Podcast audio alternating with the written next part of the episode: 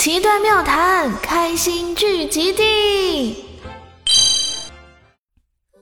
一个犯人被抓到了包公面前，包公说：“嗯，斩了吧。”犯人说：“等等等等，大人，你还没有审呢。”包公说道：“有何不妥？”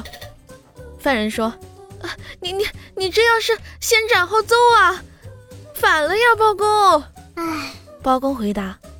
哦，那也可以。然后就将犯人先揍了一顿，之后就斩了。